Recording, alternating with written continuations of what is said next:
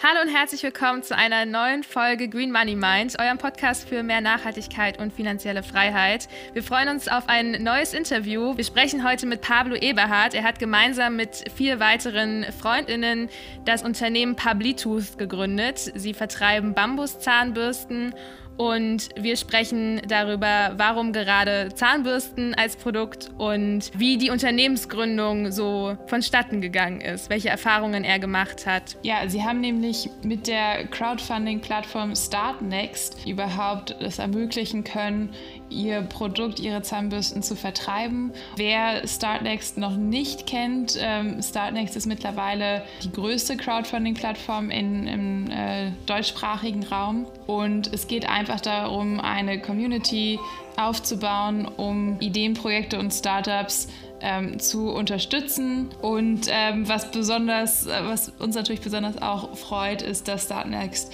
auch sich für den gesellschaftlichen Wandel einsetzt und vor allen Dingen eben auch nachhaltige Ideen und Sozialunternehmen unterstützt, um halt einen Wandel in unserer Wirtschaft herbeizuführen. Genau, und bevor wir in die Folge mit Pablo starten, nochmal der kleine Aufruf an euch, wenn ihr gerne mehr über das Thema Crowdfunding und Nachhaltigkeit im Allgemeinen hören wollt und wir dazu mal eine Folge machen sollen, dann schreibt uns das gerne. Wir freuen uns auf jeden Fall darauf und wünschen euch jetzt ganz viel Spaß mit dem Interview mit Pablo.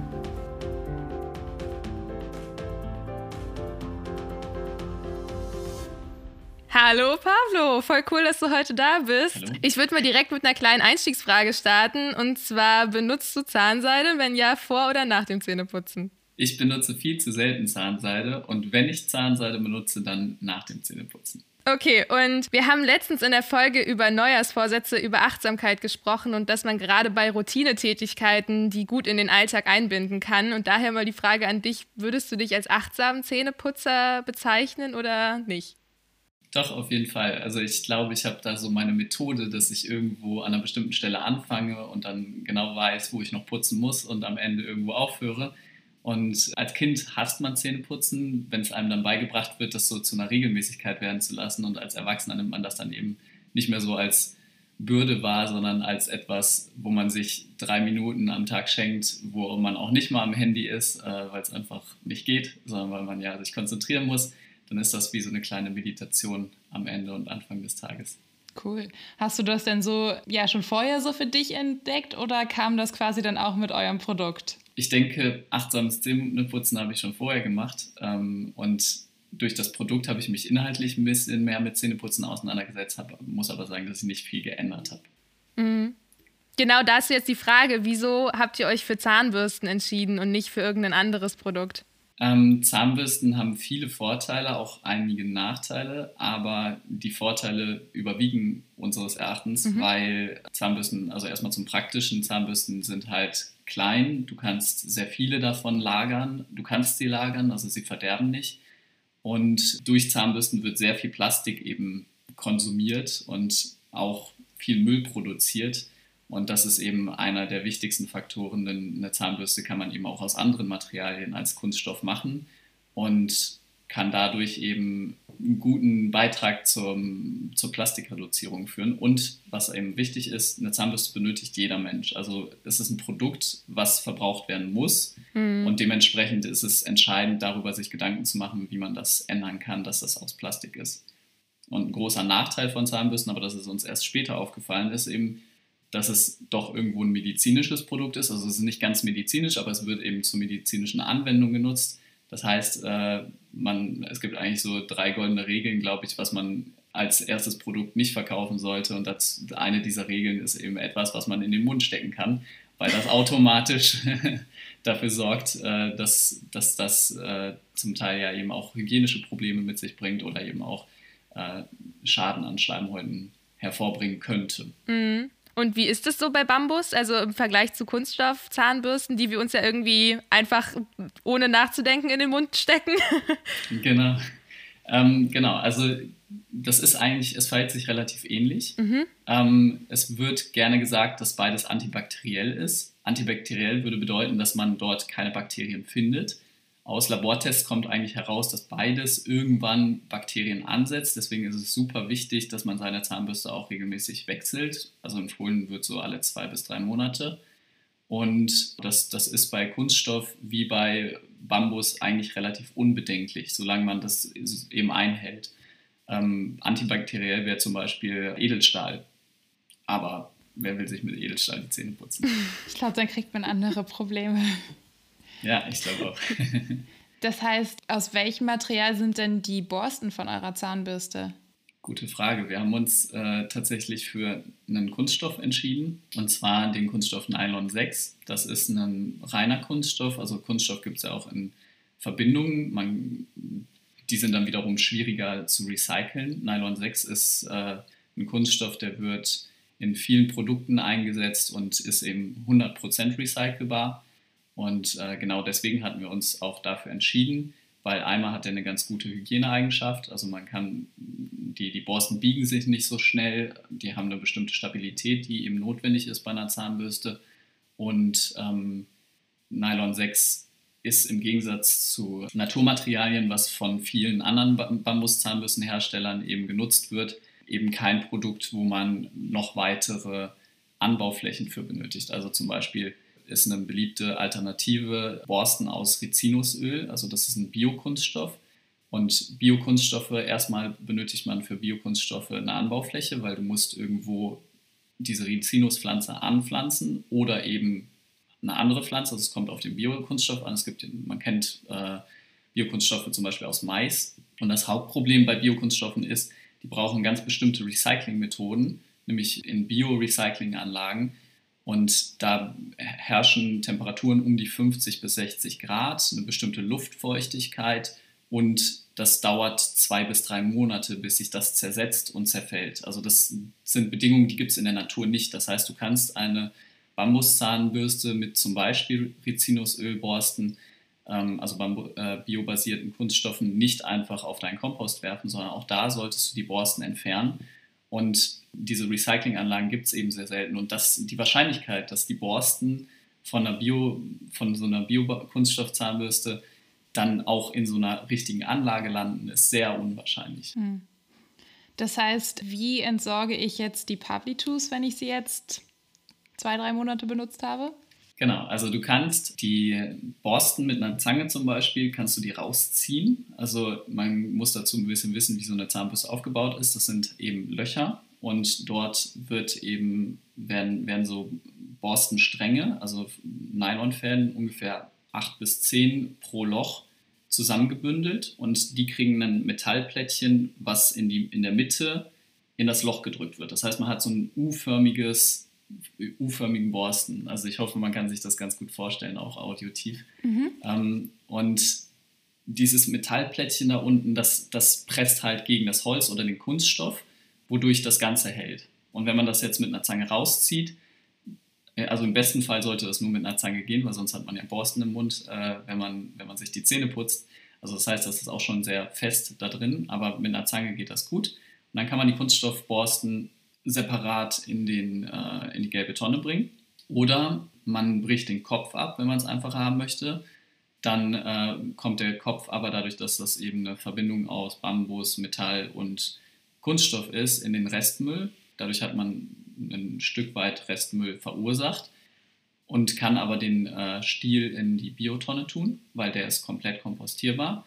Oder eine Variante, die wir auch haben, ist, dass man die gebrauchten Zahnbürsten sammeln kann und eben in einem Päckchen zu uns zurückschicken kann. Also das heißt, äh, das wollen wir noch ein bisschen etablieren. Da haben wir auch schon überlegt, dass wir ähm, zum Beispiel in Unverpacktläden Sammelboxen installieren wollen und dann können wir eben, wenn wir größere Mengen davon bekommen, darauf achten, dass es eben richtig recycelt wird, also ähnlich wie so ein Pfandsystem und man die Borsten dann gesammelt eben wieder zu neuem Kunststoff verarbeiten. Ja, das ist echt cool. Es geht ja dann auch voll in die Kreislaufwirtschaft, ne? Genau. Das ist äh, eine der großen Ideen bei uns, dass man eben guckt, dass wir nach dem Cradle-to-Cradle-System arbeiten. Also in weiter Zukunft wahrscheinlich eins unserer Ziele, dass wir irgendwann Cradle-to-Cradle zertifiziert sein wollen. Und das Schöne ist halt, das sieht man auch in unserem äh, Start Next Video, ähm, dass man eben, dass wir mit der Zahnbürste den technischen und den natürlichen Kreislauf bedienen. Und dadurch ist das ein ganz interessantes Produkt. Kannst du das nochmal ein bisschen genauer ausführen? Ja, sehr gerne. Also Cradle to Cradle ist ein System oder eine Methode, wie man Produkte in Kreisläufen benutzt und eben versucht, keinen Abfall mehr zu sehen. Also beim, beim Design des Produktes ähm, fängst du an schon mit der Idee, was passiert, wenn das Produkt irgendwann weggeschmissen wird. Also man hört nicht damit auf, der, der Konsument konsumiert das Produkt und dann bin ich raus, sondern man überlegt, was passiert jetzt mit dem Produkt im Anschluss. Und wir haben uns eben überlegt, dass, also, und dann gibt es eben diesen biologischen und den technischen Kreislauf. Und der biologische Kreislauf, da befinden sich alle Dinge drin, ähm, die biologisch abbaubar sind. Und im technischen Kreislauf sind Kunststoffe, Metalle oder ähnliches, die man eben komplett wieder recyceln kann. Und da ist es eben wichtig, darauf zu achten, dass der Kunststoff auch recyclungsfähig ist oder das Metall und eben keine ähm, Verbindungen hergestellt werden. Also das kennt man oft aus Chipstüten oder so. Da hast du dann einen Kunststoff außen und eine Aluschicht innen, weil die dann bestimmte Eigenschaften haben soll. Das ist gegen den technischen Kreislauf. Also es, da, da, kann kein Kreislauf hergestellt werden. Was passiert damit eigentlich? Das wird verbrannt, mhm. also weil es nicht recycelbar ist. Okay. Ja, wollen wir, wollen wir noch mal über euer Hauptprodukt Bambus sprechen? Sehr gerne. Ähm, woher bezieht ihr denn den Bambus eigentlich? Wir beziehen den, die komplette Zahnbürste aus China und haben dort einen Lieferanten, der sich um den Bambus, also um die komplette Herstellung kümmert. Der Bambus selber, der kommt aus dem Süden Chinas und wird dann nach Yangzhou transportiert, wo dort eben die Zahnbürste dann auch hergestellt wird. Mhm. Wie habt ihr da den Anfang gemacht? Das würde mich mal so persönlich interessieren. Wie startet man? Also ich kann mir vorstellen, ihr hattet jetzt wahrscheinlich erstmal die Idee zu dem Produkt, oder? Ja. Und wie kommt man dann zu den Lieferanten und ähm, ja, wie stellt ihr zum Beispiel auch die, die äh, Transparenz sicher, also das Qualitätsmanagement in der ganzen Lieferkette? Genau, vielleicht muss ich da dann so ein bisschen vorgreifen, wie wir überhaupt, also woher kommt die Idee, dass wir Bambuszahnbürsten verkaufen. Ähm, wir fünf, die wir das machen, wir haben halt uns im Studium kennengelernt und wir haben alle industrielles Produktdesign in den Niederlanden, in Venlo, studiert. Mhm. Und bei dem Studium ist halt, also man, man lernt praktisch ähm, eine Kombination aus Produktionsverfahren und Design. Das heißt, man bei der Gestaltung denkt man schon darüber nach, wie wird das Produkt denn auch hergestellt, kann das überhaupt hergestellt werden, lernt Produktionsverfahren kennen und uns ist eben auch aufgefallen, dass jeder auch irgendwo so seine Stärken woanders liegen hat und durch das Studium, was eben schon nicht so eindeutig auf nur Design oder nur Ingenieurswesen gepolt ist, sondern sehr, sehr breit gefächert ist, haben wir eben auch gemerkt, dass nicht jeder von uns das vielleicht weitermachen möchte. Und bei mir war das besonders so, dass ich eben gesagt habe, ich möchte eigentlich nicht weiter irgendwelche Produkte gestalten, die am Ende nur einen mehr oder weniger Mehrwert bieten, sondern ich möchte halt auch lernen, Produkte, die anders sind, also nachhaltige Produkte zu vertreiben und zu gucken, wie kann man es schaffen, dass Menschen also am Ende diese nachhaltige Entscheidung treffen, um möglichst in die Breite zu gehen. Und dazu gehörte für mich eben auch, ein Unternehmen zu gründen. Und dann stellte sich für mich die Frage, will ich jetzt nach meinem Studium weiter ähm, was in diese Richtung machen oder möchte ich nochmal studieren? Und dann habe ich mich ein bisschen damit auseinandergesetzt, ob ich BWL studieren möchte. Habe viele Leute gefragt, die BWL studiert haben. Und viele haben gesagt, du musst es nicht studieren, um nachher in eine Selbstständigkeit zu gehen. Das kannst du auch lernen, indem du es machst. Und das ist eigentlich der Grund, warum es Publitus gibt. Nämlich für mich ist das eine Art Selbststudium. Also ich habe mir überlegt, welches Produkt kann man nehmen und man muss sich auch eingestehen, dass es nicht von Anfang an perfekt ist aber dass man eben irgendwo anfängt und dann daraus erstmal lernt, wie baut man ein Unternehmen auf, wie vertreibt man diese Produkte und wie kann man am Ende dann dieses Unternehmen auch verbessern. Also wo kann man, man kann sich ja immer neue Ziele setzen. Und äh, dann zurück zu deiner Frage. Der erste Schritt, den man dann macht, wenn man eben sagt, wir wollen uns fokussieren darauf zu lernen, wie man ein Unternehmen gründet, ist eben nicht zu sagen, wir nehmen, wir, wir nehmen jetzt ein Produkt, gestalten das neu und lassen das produzieren, weil das ist verdammt teuer. Also es ist richtig teuer, ein Produkt zu konstruieren und ähnliches. Und wir haben eben mit einem sehr kleinen Budget gestartet. Wir haben alle etwas Geld da reingegeben Und man kann sagen, dass es eher im einstelligen Tausenderbereich war. Und da ist dann halt noch nicht so viel drin. Das heißt, wir haben nur geguckt, was gibt es schon, wo, worauf wollen wir achten, nämlich zum Beispiel, dass die Borsten aus Nylon sind, dass der Hersteller Produkte liefert, die qualitativ hochwertig sind. Und das Ganze haben wir gemacht über Alibaba. Das ist eine sehr bekannte Plattform für solche Produkte, die man aus Asien beziehen kann und haben dann eben dort einen Hersteller gefunden. Also wir haben mehrere ausprobiert, haben von denen verschiedene Sample Packs bekommen und ähm, dann eben ausgetestet, was gefällt uns gut, welche Handhabung gefällt uns gut, welches Produkt ist gut und haben davon dann die ersten paar tausend bezogen. Mhm. Also das heißt, die haben auch in äh, China schon einen Absatzmarkt. Genau, also der, der Hersteller vor Ort, also in China, der vertreibt selber keine Zahnbürsten an Kunden, sondern der macht nur von Unternehmen zu Unternehmen, also Business to Business. Okay. Ja.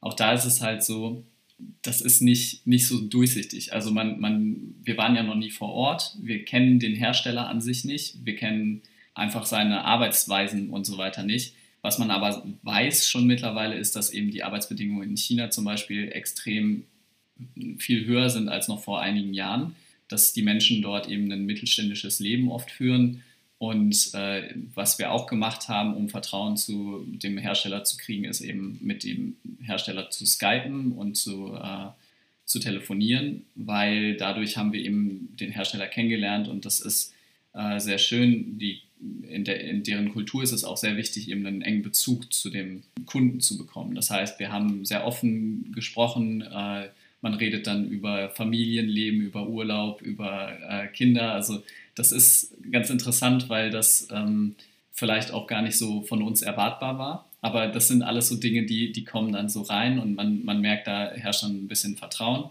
Und definitiv ist eines unserer Ziele, dass wir noch in diesem Jahr, das muss man halt Covid-bedingt äh, sich ansehen, aber eben dann auch die Produktionsstätte angucken. Da haben wir auch schon ausgemacht, das ist völlig in Ordnung. Also wir werden dann rumgeführt, uns wird das gezeigt, ähm, wir sind herzlich da eingeladen.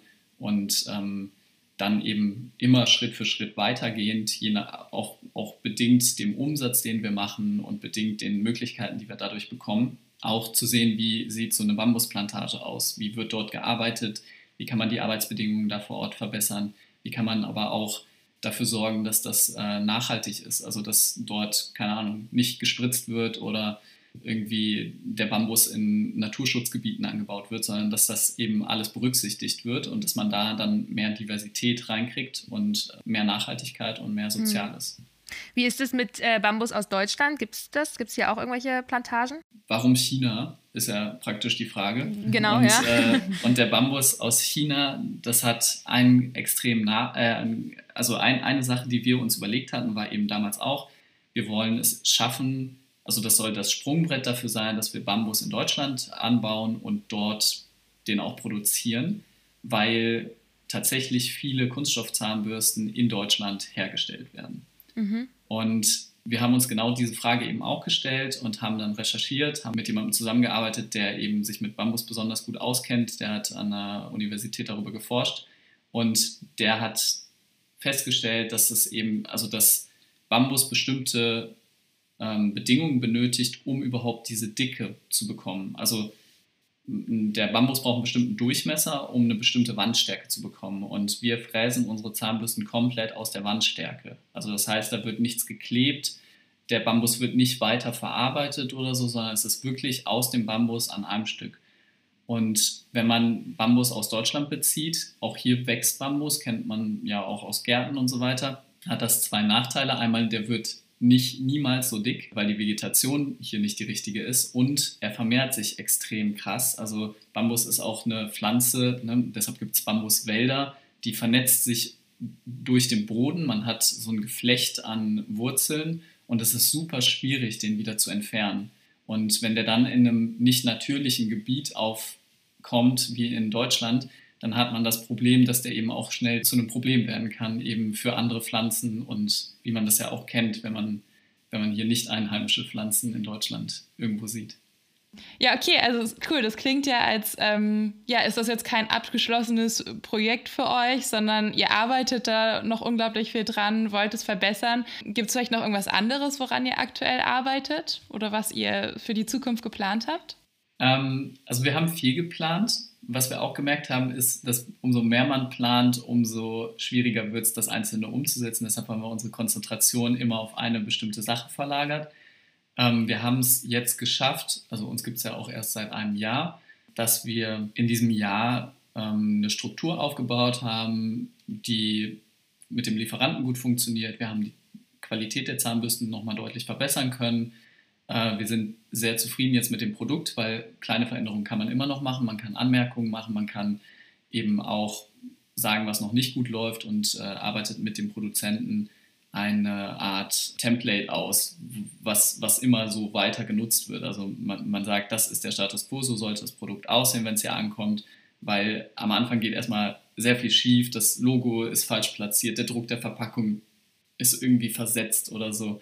Und äh, genau solche Dinge haben wir eben in dem Jahr gelernt. Haben auch schon unseren zweiten Online-Shop eröffnet, weil der erste war noch sehr selbst gebaut und äh, das war eben, das war so ein Beispiel für, wir haben versucht, viel zu viel gleichzeitig zu machen, haben uns jetzt dafür entschieden, ein Baukastensystem zu nutzen, was deutlich besser läuft, auch weil man viel Expertise benötigen würde, um zum Beispiel ähm, Search Engine Optimization, also SEO zu machen. Ähm, das ist alles mit in diesem Baukastenprinzip drin. Da kann man eben dann sogar auch von lernen, bevor man dann seine eigene Webseite macht. Ähm, das ist passiert und jetzt haben wir es so weit, dass wir eben sagen, okay, das läuft alles ganz gut. Im nächsten Schritt wollen wir das Produkt eben, dass das nicht mehr, also wir, wir machen es noch von einem kleinen Büro aus, dass wir die Pakete versenden. Das wollen wir irgendwann nicht mehr selber machen, weil auch dafür gibt es Dienstleister, die das machen. Das ist wie ein Logistikzentrum, dort kommt dann das Paket an.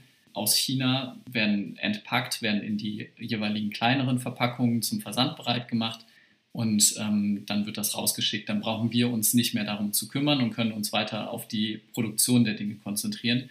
Und dann sind die Ideen da, dass wir eben eine Kinderzahnbürste entwickeln wollen, ähm, dass wir eine, einen Reisekit vielleicht machen wollen, also so ein bisschen gucken wollen, dass wir noch mehr Produkte haben. Was auch interessant ist, auch zur Eingangsfrage, ähm, noch wichtiger als Zahnseide sind praktisch eigentlich die Interdentalreiniger. Das sind so ähnlich wie so Piekser oder sowas.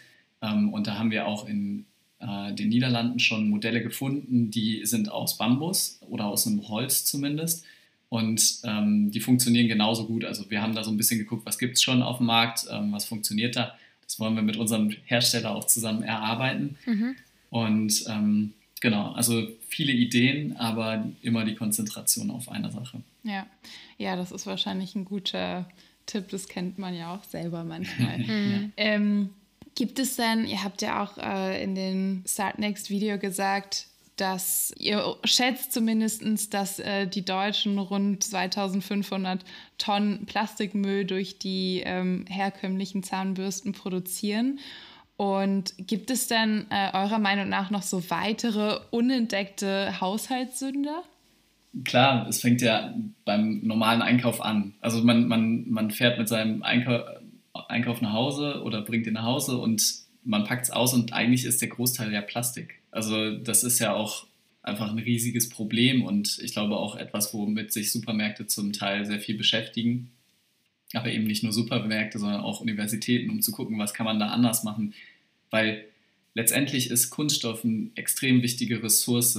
Darauf basiert ganz viel. Also wir haben ganz viele Vorteile im Kunststoff und ich glaube, dass wir auch nicht Kunststoff verteufeln sollten, sondern dass wir eben gucken sollten, wie kann man es schaffen, dass Kunststoff eben in diesem technischen Kreislauf bleibt, so wie wir es im Pfandsystem schon haben. Also wenn man eine Wasserflasche kauft und die dann in den Pfandautomaten bringt, warum gelingt es trotzdem nicht, dass ein Großteil davon recycelt wird? Mhm. Ähm, und ich denke, dass das wichtig ist. Ähm, man, man, es gibt super coole, innovative Startups, die zum Beispiel in der Richtung ähm, Kaffee-to-go-Becher war ein Riesenproblem. Da hat Recap eine tolle Lösung gefunden. Oder äh, wenn man irgendwo was essen gehen möchte oder wie in Corona-Zeiten eben nicht mehr essen geht, sondern das sich abholt, dann nimmt man halt einen Mehrweg, also Mehrweggeschirr von Vital zum Beispiel. Also es, es gibt super coole Sachen und ich denke, dass auch da wieder wichtig ist, also wir, wir werden gucken, dass wir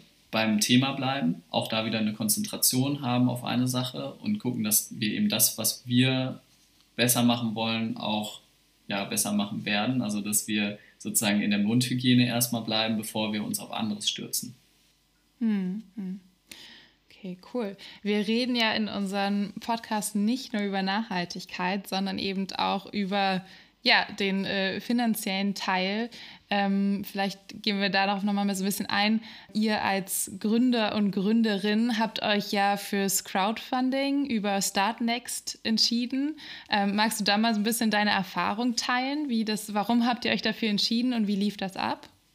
Ja, sehr gerne. Ähm, wir haben uns für Startnext entschieden, ich glaube einmal aus einem persönlichen Wunsch von mir, weil ich Startnext sehr viel verfolge. Es gibt super coole Unternehmen, die dort schon gegründet wurden, ähm, also auch eine Art Vorbildsfunktion dienen. Und ähm, es gibt ja auch noch größere Plattformen wie Kickstarter und so weiter. Wir wollten uns aber erstmal auf den deutschsprachigen Raum festhalten und ähm, Startnext ist die größte Plattform im deutschsprachigen Raum.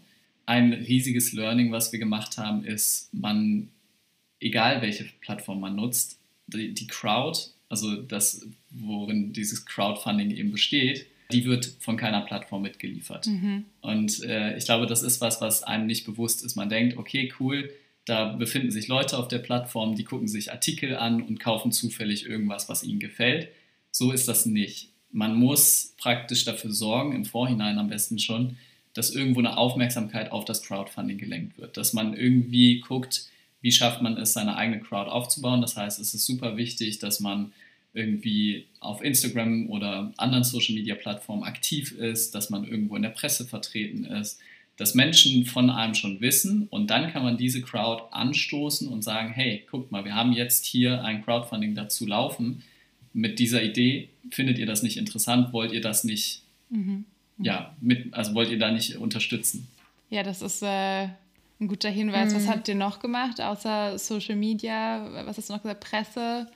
Wie, wie kommt man an die Leute ran?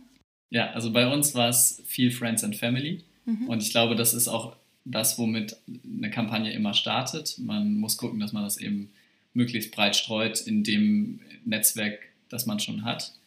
Und man sollte dann eben gucken, also das ist auch was, was ich gelernt habe, wenn ich Kampagnen gemacht habe, ähm, dass man eben gucken sollte, dass möglichst viele Menschen davon Wind kriegen. Also es ist gar nicht so wichtig, das Produkt zu verkaufen schon, weil darum geht es erstmal nicht. Man muss erstmal Aufmerksamkeit erzeugen. Also man muss es schaffen, dass die Leute einen teilen, dass die Leute von einem mitkriegen, dass die Leute irgendwo schon mal von einem gehört haben, wenn sie dann zu diesem Call to Action aufgerufen werden. Also man muss schon mal gehört haben, ey, da gibt es ein cooles Startup, da gibt es eine coole Idee, bevor man dann dem Ganzen vertraut und kauft anders erzeugt man dieses Vertrauen kaum. Mhm. Weil man, das Unternehmen ist meistens noch nicht gegründet oder es ist nur eine Idee, die gecrowdfundet wird. Das heißt, die Leute müssen irgendwo anders das Vertrauen herziehen. Und wenn man aus fünf Ecken schon gehört hat, hey, mhm. ähm, da gibt es eine coole Bambuszahnbürsten-Alternative, dann ist das eben ja, besser und die Leute vertrauen dann dadurch, weil die vertrauen ihrem engsten Kreis eher als einem random Unternehmen. Ja, klar. Wie habt ihr dann die Summe festgelegt? Die lag bei 1000 Euro und wir haben 2000 gemacht. Das ist cool. ähm, zumindest schon mal das Doppelte. Ähm, genau, wir haben überlegt, wie viel wollen wir denn verkaufen. Also uns war es wichtig, dass wir sagen, eine Charge, die wir aus Asien gekauft haben, die wollen wir auch verkaufen. Alles, was darüber hinausging, hätten wir natürlich oder würden, hätten wir gut gefunden und ist ja auch sogar zum Teil eingetreten. Ähm, aber das war so ein bisschen die, die Orientierung, die wir uns gegeben haben, damit wir eben im schlimmsten Fall bei Null rauskommen. Also das ist halt auch das, was ich vorhin meinte. Für mich ist das, oder für mich und für die anderen ist es eben auch eine Art Studium, wie baut man ein Startup auf. Und eine interessante Methode, die ich ähm, gelernt habe, ist Bootstrapping. Da, das heißt, man nutzt wirklich nur die Ressourcen, die einem zur Verfügung stehen um daraus eben was zu machen. Und wir haben eben bisher keinen Cent im Minus gelegen. Also wir gucken immer, dass das, was wir brauchen, irgendwo herkriegen durch ja, Kreativität und äh, irgendwelche interessanten Sachen. Und dann kommt das eben dazu, dass wir, dass wir eben dann so eine Funding-Summe festlegen. Und 1000 Euro ist eben auch was, was man gut erreichen kann, wenn wir 10.000 Euro gesagt hätten. Also allein das Learning, dass man eben für eine Crowdfunding-Kampagne eine Crowd benötigt, das haben wir eben nicht davor gemacht, dieses Learning, sondern es ist im Laufe der Kampagne gekommen. Wir haben gemerkt, wie schwer es ist, 1000 oder 2000 Euro zu sammeln. Und mhm. das hätte mit 10.000 Euro funktioniert das nur, wenn du eine funktionierende Crowd hast. Also dann, oder du brauchst sehr starke Geldgeber in deiner Familie. Hm, also auch da nicht die Ziele zu hoch ansetzen, weil dann ist es auch wahrscheinlich nochmal eine größere Hürde für die Menschen zu investieren. Mhm. Kann ich mir vorstellen, wenn man denkt, naja gut, das wird wahrscheinlich eh nichts. Genau. Ja, und, und ein bisschen war es ja auch bei uns so, wir sind halt nicht die erste Bambuszahnbürstenmarke. Mhm. Also das muss man ganz ehrlich sagen. Und wir haben eben auch kein richtiges eigenes Produkt. Am Ende auch das war eher ein Austesten. Wie funktioniert diese Plattform? Wie kann man das machen? Also das heißt, ihr könnt eigentlich gespannt sein, was wir als nächstes auf Startnext dann machen weil ich denke, das wird nicht das letzte Mal für uns gewesen sein, weil es eine super Option ist. Zum Beispiel, wenn wir eine Kinderzahnbürste herstellen wollen, müssen wir mindestens 10.000 Zahnbürsten abnehmen. Das ist eine große Hausnummer. Vorher würden die gar nicht die Geräte dafür produzieren. Das heißt, man braucht das Geld für 10.000 Zahnbürsten, was dann eben deutlich mehr ist als das, was wir jetzt sammeln mussten, weil wir ein bestehendes Produkt genommen haben. Und dann ist es eben wichtig, auch darüber größer zu vermarkten, zu gucken, dass man die Crowd vorher zusammen hat und dass man dann eben auch ein erfolgreiches Campaigning macht, weil, wie du schon sagst, wenn, der, wenn das zu hoch gestochen ist und ähm, man schon das Gefühl hat, 10.000 für etwas, was es schon gibt, ist vielleicht schwierig zu erklären für die Leute. Ähm, dann wird es schwierig, am Ende die Leute zu überzeugen und dann hast du in den letzten sechs Tagen immer nur noch 1000 Euro auf dem auf dem Crowdfunding und äh, kommst nicht weiter und das schafft natürlich auch kein Vertrauen. Hm. Hm. Zwei Fragen, bevor ich es vergesse. Die erste, ihr seid jetzt ungefähr seit einem Jahr am Markt, richtig? Ja. Wie viele Zahnbürsten verkauft ihr heute pro Tag, Woche, Monat, wie du es am besten ausdrücken kannst? Ja, also wir, ähm, also genau, man muss davor dazu sagen, wir sind noch gar nicht so weit, dass wir Social Media Werbung machen. Das heißt, wir haben den, also einen sehr kleinen Vertrieb noch, weil Leute eben nur auf uns aufmerksam werden, wenn sie uns kennen. Das heißt, wir haben unsere Stammkunden, sage ich mal, die haben wir eigentlich aus der Kampagne letztes Jahr mitgenommen, die das dann ab und zu mal Freunden weitererzählen und dadurch entsteht so ein bisschen so ein organisches Wachstum. Ich glaube, wir sind äh, im Dezember, wir hatten vom Dezember ja eine kurze Pause, im Dezember hatten wir jetzt, ich glaube, 10 oder 20 Pakete, also es ist noch nicht viel.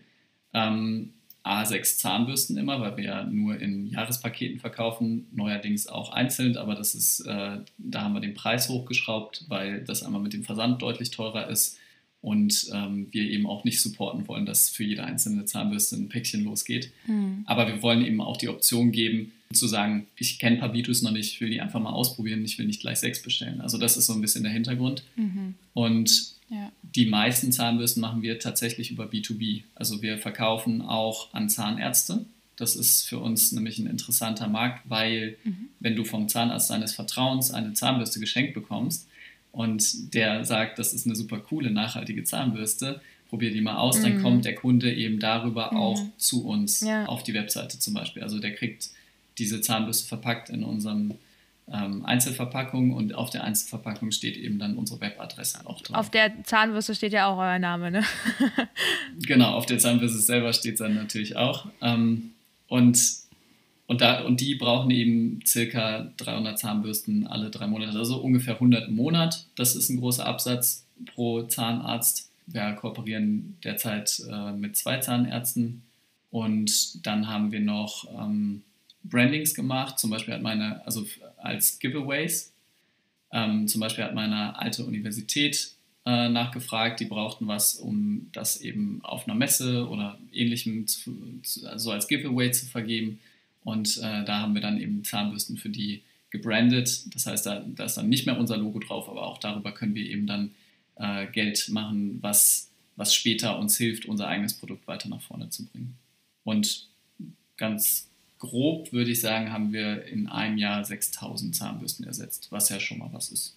Auf jeden Fall, im ersten Jahr ist doch ein gutes, gutes Ziel. Ja. ja. Die zweite Frage, ähm, ihr habt ja in eurem Start Next Video auch gesagt, eure Zielgruppe sind eigentlich alle, weil alle benutzen Zahnbürsten, also brauchen Zahnbürsten. Ähm, jetzt könnte ich mir aber trotzdem vorstellen, sie ist ja vom Preis, wenn ich äh, richtig das in Erinnerung habe, liegt ja eine Zahnbürste bei 5 Euro, wenn man es jetzt nicht im Paket kauft, richtig? Genau. Ähm, ist sie ja schon teurer eben als die Kunststoff-Zahnbürsten. Und ich könnte mir vorstellen, dass das innerhalb so einer Bubble, sage ich mal, gut funktioniert. Also die Leute, die sowieso schon sich ähm, mit dem Thema Nachhaltigkeit auseinandersetzen und sagen, ich möchte eben auch einen Beitrag dazu leisten. Es ist für mich auch in Ordnung, da ein bisschen mehr zu bezahlen. Wie erreicht ihr ähm, den Rest, der da vielleicht noch nicht so die, die Aufmerksamkeit drauf gelegt hat und sagt, ich zahle doch keine 5 Euro für eine Zahnbürste? Richtig, also wir versuchen, also die 5 Euro pro Zahnbürste, das ist richtig, das ist viel zu hoch für, dafür, dass man das dann immer wieder konsumiert. Ähm, deshalb versuchen wir eben über den Einzelhandel schon mal günstiger zu werden. Also uns gibt es eben auch ein paar Unverpacktläden und da zahlt man dann 3,50 Euro. Wir versuchen eben aber auch dem Unverpacktladen selbst die möglichst günstig anzubieten, dass der dann auch eine hohe Marge hat. Ähm, und der, der andere Grund, warum wir eben dieses Jahrespaket auch verkaufen, ist, also zum einen ist der, hat es den Vorteil, dass die Leute automatisch häufiger wechseln, weil man kennt es. Man vergisst dauernd, eine Zahnbürste neu zu kaufen, hat dann keine zu Hause und dann vergisst man monatelang seine Zahnbürste zu wechseln, mhm. was nicht sehr gut ist. Und deshalb haben wir ja die ähm, sechs Zahnbürsten im, im Paket für 18 Euro. Das sind dann 3 Euro pro Zahnbürste, also auch schon mal deutlich drunter. Und ich gebe dir recht, also wir erreichen mit unseren Produkten noch nicht jeden, noch längst nicht jeden. Wir haben zum Beispiel auch keinen elektrischen Zahnbürstenaufsatz, aber kann ja noch werden. Also das sind auch schon 50 Prozent der Bevölkerung in Deutschland. Und ähm, die, die Geringverdienenden, ich glaube, dafür braucht es halt eine Masse. Also damit Produkte überhaupt so günstig werden wie in Supermärkten. Es gibt also da will ich auch ganz offen sein, eben auch Beispiele bei Aldi, wo man von Eurodent eine Bambuszahnbürste für 1,89 Euro, glaube ich, kostet sie, kriegt. Und das ist halt schon deutlich besser. Aber der Grund, warum diese Zahnbürste dort 1,89 Euro und nicht 79 Cent, wie so eine Kunststoffzahnbürste kostet, liegt auch da an, der, an dem Absatz. Also Aldi verkauft wahrscheinlich hm. nur ein Prozent seiner Zahnbürsten in, als Bambuszahnbürste. Und sobald die Nachfrage steigt, sobald mehr Menschen darauf springen, können die Produkte überhaupt günstiger werden. Und ich glaube, das ist eine Herangehensweise, die es benötigt in jedem neuen Innovationsmarkt. Also warum sind Produkte super, super günstig? Weil jeder sie kauft. Also aktuell kauft sich jeder eine, Bam äh, eine Plastikzahnbürste, leider keine Bambuszahnbürste, ähm, weil sonst, deshalb sind die dann günstig. Und äh, das sieht man eben ja auch in anderen Bereichen. Tesla zum Beispiel, Elon Musk hat das Elektroauto ja nicht direkt günstig gemacht, sondern also das Massenprodukt kam halt erst viel, viel später. Hm. Der hat erst für den Luxusmarkt was gemacht, weil da kannst du noch teuer verkaufen, hast eine viel höhere Marge, hast eine viel kleinere Zielgruppe, es ist was Besonderes. Also auch heute noch, glaube ich, ist es was Besonderes, wenn du in einem Badezimmer von jemandem bist und der siehst, der benutzt eine Bambuszahnbürste. Und äh, das soll so ein bisschen ja auch triggern irgendwo und das kann den Markt breiter machen. Aber ich gebe dir recht und ich, ich würde es mir auch wünschen, dass auch wir irgendwann es schaffen, so günstig zu werden, dass sich jeder eine Bambuszahnbürste leisten kann.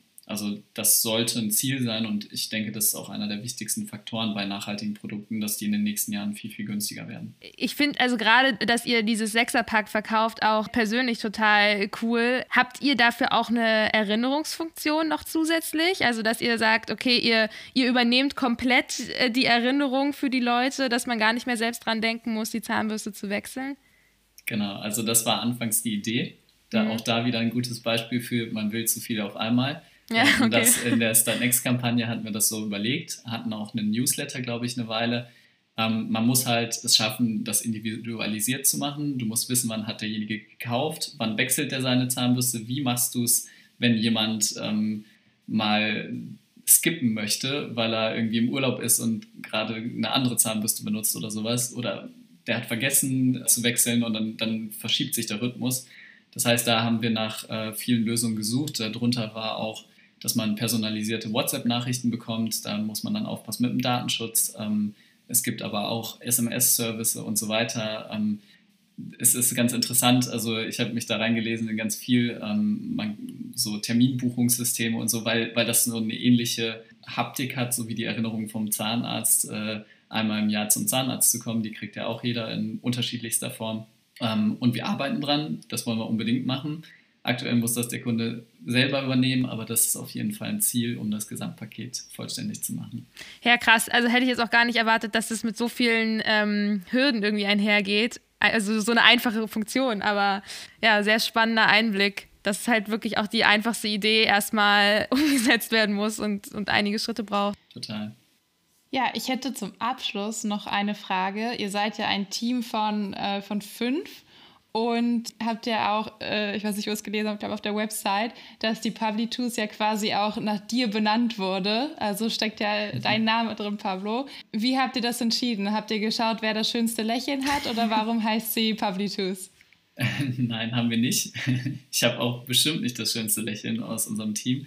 Also der, der Name war wie alles eher Zufall. Also ich wollte gründen und ich habe eben meine Freunde gefragt, ob sie Lust haben, das mit mir zusammen zu machen, auch einfach, weil ich nicht, also weil ich mir schon von Anfang an vorgestellt habe, ähm, alleine gründen ist nichts für mich. Ich möchte, dass mehr Diversität da herrscht, dass mehr Gedankendiversität auch herrscht. Und ähm, habe deshalb auch, also deshalb sind wir alle Co-Gründer, also wir sind fünf Co-Gründer und da ist keiner weniger oder mehr bevorteilt oder benachteilt der Grund, warum das äh, Unternehmen Publitus heißt, war, liegt in meinem Auslandssemester, ähm, was ich in Uruguay gemacht habe. Und da kam so das erste Mal die Idee von der Bambuszahnbürste. Und ähm, ich habe, also ich wurde in Uruguay immer Pablito genannt, statt Pablo. Und ähm, dann ja, hat sich daraus so ein bisschen, ich, ich habe mit Domains gespielt, ich habe geguckt, was gibt es, was ist offen und Pablitus war offen äh, und das war einfach so eine Idee, da hatte ich dann abends mal äh, irgendwie das Logo ein bisschen gemacht und äh, irgendwie mir überlegt, wie könnte sowas aussehen, was könnte man damit machen. Und das hat so ein bisschen daran gehaftet. Wir haben dann, äh, als ich die Idee von dem Bambus-Zahnbürstenunternehmen vorgestellt habe, mit, mit diesem Namen und habe gesagt, ich bitte euch, äh, bitte seid kreativ und lasst euch was anderes einfallen. Und leider kam nichts bei raus. Also wir haben, wir haben sehr viel gebrainstormt und irgendwie äh, haben alle gesagt, es klingt niedlich, es klingt irgendwie nahbar, es äh, steckt der, der Sinn der Sache ja auch mit drin, der Tooth. Und ähm, deshalb haben wir uns letztendlich dafür entschieden. Aber ja, mal sehen, wohin die Reise noch führt. Also wir haben auch, also wir sind halt auch dran, dass wir gucken, wenn wir irgendwann doch andere Produkte machen, dass wir eben auch nicht das Gesamtunternehmen Pablitus nennen werden, sondern dass wir da eben dann auch nochmal vielleicht einen anderen Übernamen finden und Pablitus vielleicht die Mundhygienesparte ist. Mhm.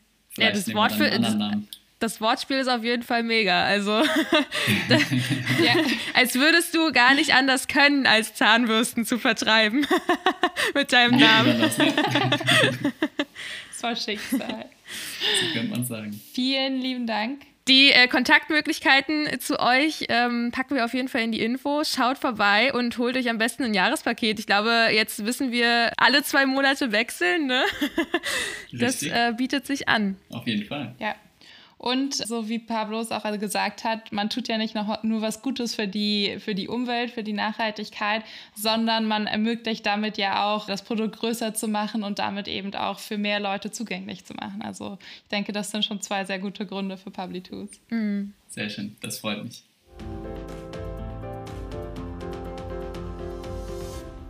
Ich muss sagen, das war mal wieder eine Folge, aus der ich auch für mich super viel mitnehmen konnte. Mhm. Ich fand super, wie, wie äh, offen Pablo äh, ja, erzählt hat, wie es läuft, wie sie gegründet haben, Total. was jetzt Herausforderungen sind, äh, was vielleicht auch noch nicht ganz so rund läuft.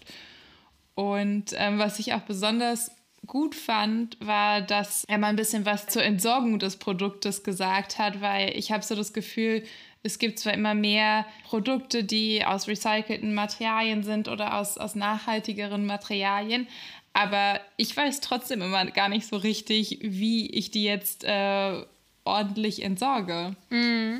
Ja, ich glaube, ich hätte auch wahrscheinlich einfach so intuitiv das in Restmüll gepackt, aber auch allein, wenn man jetzt nicht unbedingt eine Zange zur Hand hat oder sich die Mühe machen möchte, dass man den Kopf abbrechen kann, ist ja total cool und ja, ein weiterer Schritt halt Richtung Kreislauffähigkeit von den Produkten.